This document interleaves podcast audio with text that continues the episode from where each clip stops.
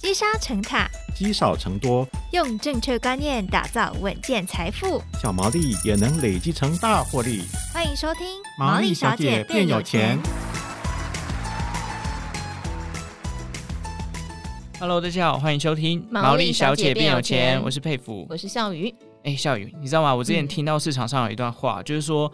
每年年报公布之前，就是有一个做梦的行情。嗯，那这时候有一些题材股啊，就会表现的特别活跃。哎、欸，你要跟听众道歉，你知道吗？为什么？因为你都第第二季 啊，对，已经第二季。对啊，很多人都在等说，哎、欸，第一季的财报的吧，对不对？对，就是现在，因为年报已经出来，接下来就是在等 Q one 的财报嘛。可是我觉得，虽然说做梦行情啊，可是做梦有可能做噩梦啊，太可怕了。对啊，所以与其这样，你不如趁着季报出炉之前，我们赶快来请教一下达人，就是我们怎么样从财报当中去找到所谓的潜力股。对，如果你跟我一样是看到财报数字就头昏眼花的人呢，今天的来宾呢会帮大家统整几个财报的重点指标，嗯、让我们来欢迎价值投资达人雷浩斯老师，欢迎老师。老师好，Hello，大家好，我是雷浩斯，今天很高兴来到这个毛利小姐变有钱这个节目。哎、欸，你知道老师很年轻哎，我真的很想问老师，你是从几岁开始做股票啊？我大四的时候，所以到现在应该二十几年。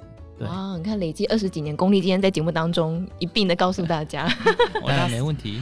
我大四毕业都不知道在干嘛，没关系，从现在开始努力。好，老师，那我们刚刚延续这个话题，就是因为 Q One 的季报在我们这一集播出的时候，因为这一集播出的时候大概五月的时候了，因为 Q One 的季报是五月十五之前就会陆续的出炉了。那老师在关注这些财报的时候，我们会可以 focus 在哪些指标上面去找到我们刚刚前面一直提到的这个潜力股呢？OK，好，这个财报出来这段时间其实蛮重要的，因为在四五月这段时间哈，第一个是资讯就变得比较透明化一点，这第一个，再来就是因为接下来可能会有股东会嘛，嗯，所以如果之前有人一些放空融资融券那些就被强制回补，嗯，哦，所以在这时候呢，因为资讯透明跟强制回补而力道，会让在这个四月到五月这段区间。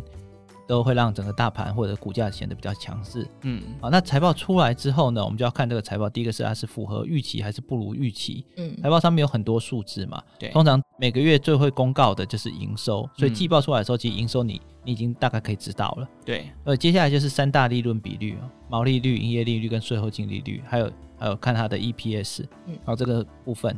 好，接着这是看它的资产负债表。市场会反应比较大的部分哦，就是税后净利，嗯，哦，以及它之后的法说会展望，是哦，那他会看的是整体的趋势。第一个是趋势是不是提升啊？例如像今年以来一些治安的一些类股，因为 ChatGPT 的这个 AI 的这个类股，让让数位资讯升级的类股。通通都表现得很好，嗯，对，所以我之前手上有一大票这类股票都转涨翻天的，哦，所以我心情非常的好。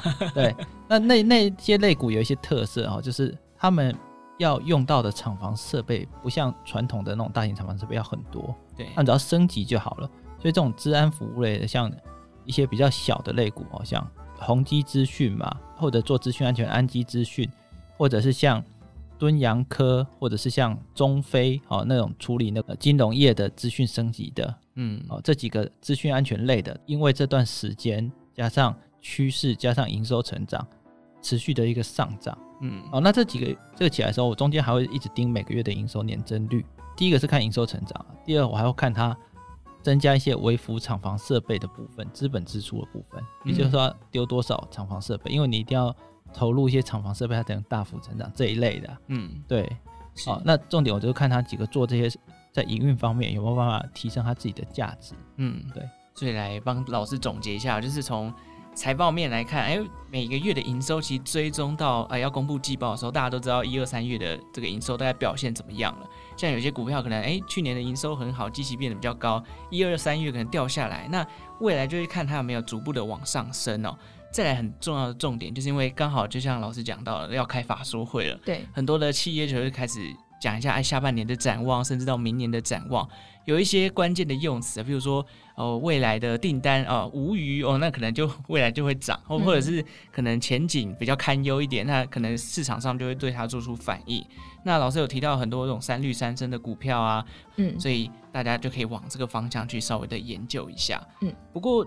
就是老师啊，我们在了解公司的营收跟获利相关的指标之后，有一个很大的问题，就是哎，我知道它的表现很好，可是我要怎么样从它的表现跟它的股价当中去找到一个所谓的合理或者是低估的价位？老师会怎么判断？哦，首先啊，我们先看第一个是这间公司它的历史本益比的区间，嗯啊，我们看它是低估还是高估啊？第一个是先看获利嘛，嗯，然后再就是看股价对上获利，也就本益比，嗯啊，那如果它处在历史本益比的低点，那就是算相对便宜啊，那历史本益比的高点就相对相对贵一点，啊，这是第一个基本判断。这个判断后面还会有一点点延伸，是就是如果这间公司它的获利提升了，以及市场对它的认同度改变了。它的历史本益比高点就会变得更高。嗯、我举一个例子好了，有一个就是叫做乙鼎哈，那个上柜公司的那个工控用的工控记忆体，嗯，然后后来还有做 SSD 硬硬碟那些的，对，那它再从这几个东西延伸到一些边缘 AI 的记忆体跟硬碟运运算，还有物联网等等这些东西，所以它每年的获利其实都在二十块左右，对，很好，对，但它以前。大家会把它当成它是记忆体的公司，它它是非标准化的，它不是标准化的话，报价会起起落落。对，它是工控克制，所以它它比较稳定。哎，那也因为这样，其实它历史本益比最低，像去年其实才低到差不多快七倍，也就是说赚二十块，股价大概是一百四十七左右。嗯嗯，对，那它其实有一直持续的强化它的竞争优势，然后慢慢的增加，好像 AI 啊、边缘运算那些东西。然后一直到今年那个 ChatGPT 起来的时候，对不对？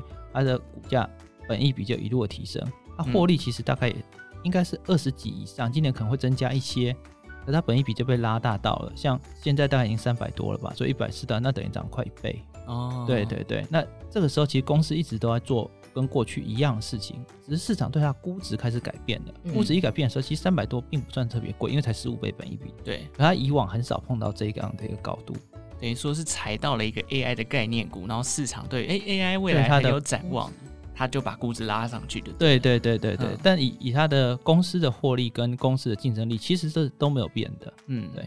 所以我们我们在了解的时候，你要连市场心态就一并看，而不是说好我现在看到了涨了，那我就先赚它个一波。嗯，这也没有不好。嗯，但最有可能犯的错误就是你卖掉之后，它又再继续涨，卖飞了就对。对，这是人之常情，这是人之常情啊。嗯、所以哈、哦，你在判断估值的时候，第一个是你可以调整它，看市场气氛来调整估值，这是第一个方式。嗯，第二个方式就是分批出场。嗯，哦，因为你卖掉之后上涨，真的是人之常情。对对，所以你就分批出场，一部分卖一部分，一部分留着。嗯、对，那虽然。呃，留下部分不会太多，然后可能哦那个报酬也不是那么好，可是最大的应该说报酬总额啦，因为你只剩下一半部位嘛，嗯，对，可是因为它持续在你的手上，你对它敏感度会维持住，对，所以我手上有一些小部位的股票，都是因为我之前卖掉一部分，然后留下来。那为了就是我以后可能要加码回来，所以我要维持住这样一个敏感度在。嗯嗯，所以就持续留着它。对对对。哎，但是因为除了这个营收表现啊、财报面之外，还有就是公司法说会嘛，这个也是很多记者都会很关注的，市场很关注的。那老师怎么样去解读这个内容，来判断说这个个股后续的发展如何呢？其实这个不同产业的方式跟判断都不太一样啦。嗯，对，不同产业的点都不太一样。那老师，我可以问，就是因为大家最关注的就是台积电的法说嘛。如果以这个产业好了，就是半导体这一块，老师会怎么样观察它的法说会呢？哦，台积电法说会呢，大体而言，它的猜测都是相对准的。嗯，哦，那当然，今年第一季 Q1 出来的时候，会发现数字好像是处在一个相对低标。是，没错。对，大这大家知道一个这样。哦，那我们现在先先了解的点是：第一，为什么它的法说会相对准？因为它是代工，代工的产能都是要先预定好的。嗯所以它才能够给你一个正确的猜测，这是第一点。第二，那这一次它这样掉下来的话呢，其实也只是在低标的一些边缘呐，我觉得没有掉的非常多。嗯、但是台积电它以前到现在最有名的就是它猜测准，然后它讲究诚信，做不到就不要讲。是对，这些就是他们的的一个要求啦。以往到现在来讲，他做的每一个点，其实其实他的法说会内容都有达标。以往到现在，甚至是。过去都会表现得更好，嗯，可是这表现更好还要再注意一件事情哦，就是因为它太强了，所以现在全世界各国都会希望说不要把风险集中在台湾这个地方，嗯，对，因此就算你再强的公司，其实都会遇到很大的一个竞争的压力，嗯，对，那当然我还是认为台积电是非常强的，我手上也有台积电，嗯，而且还蛮多的，哦，然后。就算它去年略略掉下来，这不代表失去竞争力。我只觉得就不要反应过度哦。对，因因为很多人其实是会会被消息恐慌到反应过度。是，但是如果你了解它的竞争优势啊，了解它的营运状况，还有了解它的管理阶层。那这几个点来看的话，我是觉得说不用太太因为法说会消息起起落落。所以像台积电这种龙头股，因为我们在录的当下还没有公布它的法说会结果嘛，对对对，但是就像老师讲，因为台积电历年来的这个财测的预测都非常的准确，所以像今年可能因为汇损的关系，导致它的营收没有达到它的低标，虽然略略差了一点，可是接下来反正重点我们就要 focus 在它法说会上面的展望有没有改变。如果它跟去年一样，就是说维持看好今年有一个稳定的成长的趋势的话，或许对于未来大家都不会有那么大的波动。可是，如果其他产业呢？如果像老师有一些就是比较做梦行情，或者是他的董事长，我比较爱说大话的，那老师这样的公司，我们要怎么观察呢？哦，通常哦，董事长会说大话的这一种哦，这种我是一定要闪得远一点的。对对，这种我就觉得不太可能长期持有啊。老师是不是有个名单？哦，我有，但我不能说。对，我在节目上不方便说。对，私下给，私下给。对，然后有一些的话，则是。他说的跟做的不一样哦，对，然后有一些则是我不认为他说谎，我认为他状况外。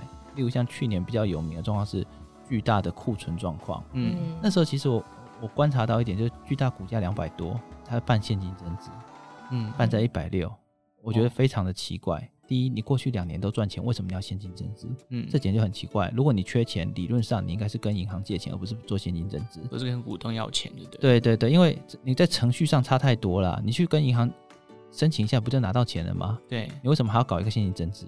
嗯，哦，而且你过去两年都赚钱，你还现金，那那那真的很奇怪。哦，对，然后再来就是你现金增资是一百六，是比它低，比现在两百块低，这代表什么意思？股价超涨了吗？代表你自己认为你公司只值一百六啊？哦，对，就是对不对？对对对，你就认为你只值一百六嘛？嗯，对啊，那这背后一定是有问题嘛？嗯，只是这个问题他不会说。当时的时候爆出来的时候，他说他认为他们库存还可以管理好，然后认为银行很支持他。对，那那现在最新的一个消息又出来说，他们发现这库存比想象中更严重。嗯，所以这代表什么意思？我认为掌控能力可能没有那么的好，哦、那就是数据传输的这些这些管理能力。不够好，导致他会觉得出乎意料之外。那也有可能危机意识不重，嗯，对。但不管怎么样，他当初现增都在一百六，那个就是你们自己也知道你们的状况了。哦，对，所以你从这样的一个管理者的行为去判断，比他做的话还重要。因为同一时间哦，还有宏基集团底下有个公司叫宏基游戏，宏基游戏那个是新贵嘛，然后它增资的额度在七十块，哦，对，那现在已经涨到了一百二十四。对，那当时它的市价大概是七十块左右，呃，其实它市价大概那那时候才六十几吧，所以增资还比市价还贵。嗯，为什么？因为他认为公司值这个钱，所以他宁愿用这个贵一点价格是增资。嗯，所以我们看从其实法说会这种事情，就是在可能呃，大家如果投资像老师可能比较长期持有的话，你对于每一场的法说会，久而久之你会大概知道公司派他们的讲法跟他们在操作上有没有什么样的落差。久了你就知道，哎，这个法说会我们要关注的重点是什么？哎，譬如说董事长的说的话能不能信，和公司的财测准不准，这些东西都是我们在法说会上面可以观察的哦。嗯，呃，我们再拉回到财报这个部分，其实因为今年有一些族群很特别，虽然有一些像军工股啊，因为题材上面嘛，国防预算增加等等就涨上去了，可是有另外一些族群，像 PA 或者像记忆体，哎，明明今年目前的营收表现都跟去年相比，营收减幅都来到两成啊、三成以上。可是股价却一直往上涨，这种是不是有一种触底反弹的行情呢？老师在这个价值选股上面，会不会把这样的股票纳入自己的观察名单呢？因为它触底反弹已经反弹的，我就不太会碰，因为它已经涨上去了。那有办法预测到它会反弹吗？当然是没有办法，因为如果可以预测，我早就全压了。对，所以是没有办法。但我们做价值投资的话，是应该是说判断当时的第一个是。这间公司值多少钱？嗯，那现在股价报价多少？嗯，对，那市场有没有报价错误？对，还是我有没有看错？对，哦、这就是这两点。如果看错呢，很简很简单，那就是会亏钱；如果看对了呢，你就是赚到。嗯，对。那好一点的状况是，我会希望说它是处在一个市场相对低估，好，然后这间公司它的它有努力的增加一些新的产品、新的营收，然后有努力提升公司的价值。哦，那让公司能够赚更多钱，嗯，所以价值很简单，就这间公司的获利有没有提升，嗯、这叫价值，对，而且要增加净现金流、自由现金流量，让能够让它增加越来越多，哦，那这几个才是才是一个比较好的。所以你平常的时候就是要先观察这几个部分，然后在他访谈之前，尽可能的就先拿到手。这个一般投资人做得到吗？呃，其实我觉得不管是一般还是资深，这都是一个持续学习的一个过程。因为哈、哦，资深投资人的会犯的错误跟菜鸟投资人会犯的错误完全不一样。菜鸟投资人犯的错误就是你可能知识不够充足，经验不够充足；资深投资人犯的错误就是你的经验实在太过充足了，你可能就想复制以前的成功，但是你的环境跟过去可能就不一样的。嗯，过去十年让你赚钱的，未来不见得会让你赚钱。所以你必须要持续学习一些新的东西，嗯、新的市场趋势，去了解这些变化。你看，像巴菲特现在加码加码的股票，他有跟你讲，哎、欸，我加码可口可乐吗？没有，嗯，他只讲可口可乐，我一直摆着，嗯，对，但然后股息有持续发回来，然后长期持有很重要，但他会加码一些其他的标的，你看一下。像加码了日本五大商社嘛，嗯，对，那当然他也有买台积电，又把它卖掉嘛。然后最近的说法是说，他担心地缘政治的一个状况，是对。那这些就是持续学习的，因为巴菲特他九十几岁的老先生呢，嗯，对，我们要讲资深，他真的是最资深的。哎，但是你想一下，你家附近九十几岁老先生，他干嘛？可能看电视啊，可能看电视嘛，可能坐在轮椅上嘛，能不能或者出来晒太阳嘛？嗯、对，你说他还能看财报买股票，还大大笔大笔，那个真的不容易。嗯，所以我们投资人其实最重要，你真的就是一个。持续终身学习，持续的看一些最新的资讯书啊，然后听 podcast 啊，没错没错，对对对，尤其是要听我讲的，听多大耳朵，没错没错，对对对，这几个部分。那那再回到我们刚刚讲哈，持续学习的基础就是你在看到所有新闻哦，像我现在的话，我只要看到哪些题材，我的第一个方式就是我先稍微简单检查它几个基本面的指标合不合，合我的指标我就先。先不要有任何的成见，先列一个清单出来。嗯，对。那我说我的列清单可以有三，上面有三十几个，但我没有全部买。嗯，接着我会稍微投入一点点，一点点，一点点去买它。小事是看就对了。对，小事伸手。对，这这时候你就会知道你，你你你的手感会比较好。哎，因为根据人的心理哦，你买入那个股票，跟你没有买在旁边看，你对它的了解程度会差很多。嗯，你一开始买入手上有这样持股之后，你对它的心态就会产生变化。所以投资的时候，你不能够忽视这个心态变化，你要用这个心态变化去协助你把投资做到好。嗯，好，那三十几档里面呢，开始某一些可能会开始动了，然后你可能开始了解一些题材了，然后把这些题材的时候呢，你也了解一些市场脉动了，接着你就开始啊，啊，汰弱留强，去无存菁，哪些可能是你看错的啊？那那因为部位小，就算你砍了也没有关系。好，那就把它集中到其他你认为比较好的部位上。嗯，对，然后慢慢的这些部位集中起来的时候，绩效就会拉起来了。哦，对，老老师，那那个清单呢？现在，你知道这是投资人最关心的这件事。我跟你讲，所有的清单里面，你们要记得一件事情：清单能够让你赚到钱的清单只有一种。就是你自己列的清单才会赚到钱哦？为什么呢？你知道为什么吗？为什么？因为你把把判断交给别人，当判断变的时候，或者股价涨跌的时候，会怪别人，你会怪别人，你不会怪你自己。对对对对，实际上呢，就算你自己列的清单涨跌，你也不会怪你自己。你知道为什么？你只会怪运气不好，对，怪市场。对对对对，怎 么会怪自己呢？对对，或者是呢，如果你忘了什么东西，你就改怪啊，我的记忆力不好，绝对不是我判断不好。对，但是我自己会列下来。第一，你什么事情都不能怪别人，你只能怪你自己。讲直白点，就人很讨厌怪自己，但是我现在我也很讨厌怪自己，但是我得反省这件事情。嗯，对，你必须要怪你自己。某些标的你卖掉之后要狂涨，这种事也是常有的。嗯，对。但那你有没有把你后面动作做得好？所以投资的第一个重点是你要做出正确的行为。对，那正确的行为呢，就是你要列一个你自己的清单。嗯，对。那现在来讲，你要讲相对低估的清单哦，这边要我列个，我记得在大家的问题清单上面，希望我列个几档。对啊，几档吗？对，但是你知道，其实大部分都上上去了，都上涨了。你要我现在要列个几档，实在是有点困难。没关系，那大部分都涨了。我们不要讲个股名称，我们就直接讲某个族群好了，可能是你未来比较看好的。哦，前一阵子买了那个冷气的。冷气，重工哦，我已经跟你讲这个。重工业的。啊，对，我已经讲出来，糟糕。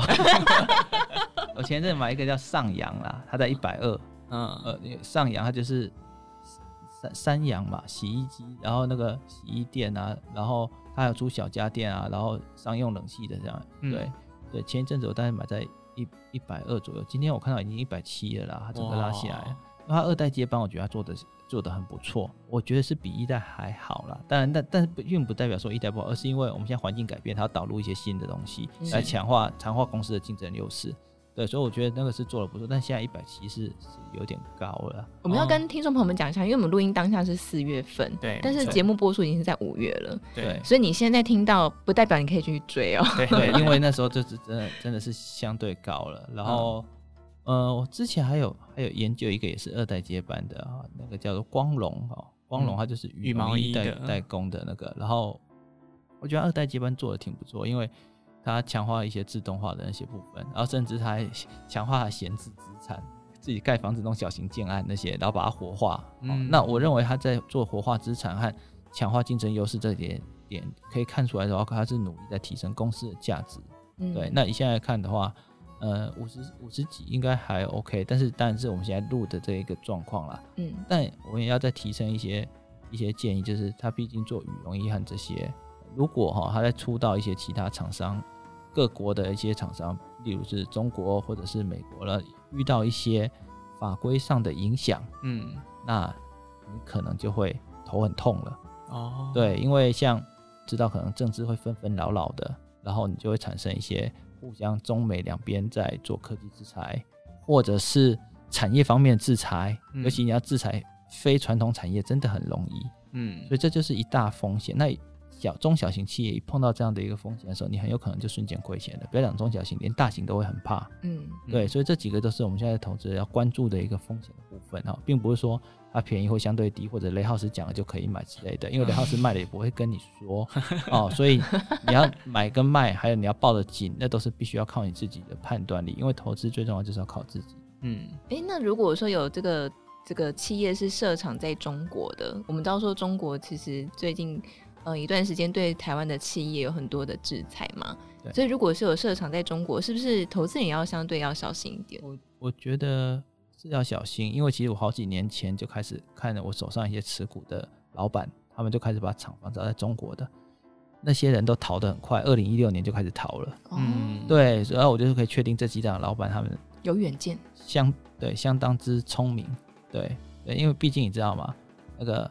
有些事情哈，聪明人开始做的时候，别人觉得他很笨，后来大家就开始模仿那些聪明人了。嗯，对他们逃的速度会会比较快一点，这是一个。另外一个的话就是整个环境的状况，你也要你也要看啊。假设他在中国服务，但他服务的是当地台商，那就是另外一回事了。嗯，对对，所以这几个我们现在处在一个政治纷扰跟科技升级的状况下，所以投资在判断的时候难度是大幅度的。提高是对过去二十年我们长期持有会赚到钱，因为过去二十年都没有打仗。嗯，那如果哪一年突然发生什么意外了，我当然相信，我希望是不要啦。嗯、对，站在我们每一个人都希望不要。但如果在这种状况下，到金融市场可能就会产生一些意外，欸、那大家就是要小心这些意外。有人想，哎，哪天突然关闭市场怎么办？你除了放在金融市场的钱，你也要放在自自己的紧急预备金，那些都要有。嗯，这样规避风险是最重要的事。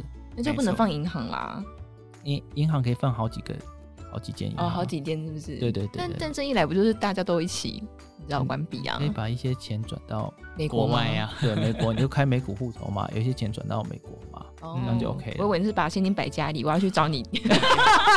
到时候新台币可能不能用了，对，新台币没有用，直接变币值。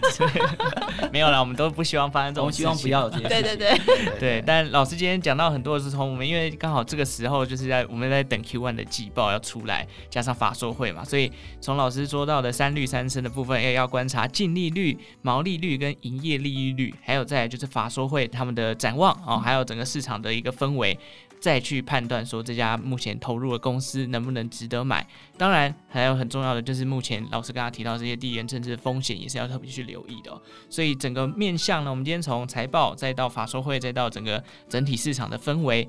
给听众朋友去做一个参考，那你也希望大家未来在投资上面呢，能够呃，有时候还是要时时刻刻，就像老师讲，学习新知。毕竟八爷爷都还在学习的，我们怎么可以停下我们的脚步呢？所以今天非常谢谢雷浩斯老师带来的分享，谢谢，谢谢大家。好，感谢大家收听《毛利小姐变有钱》哦。如果有任何投资理财的问题，欢迎在 Apple Podcast 留言告诉我们。那我们就下次再见喽，拜拜。拜拜。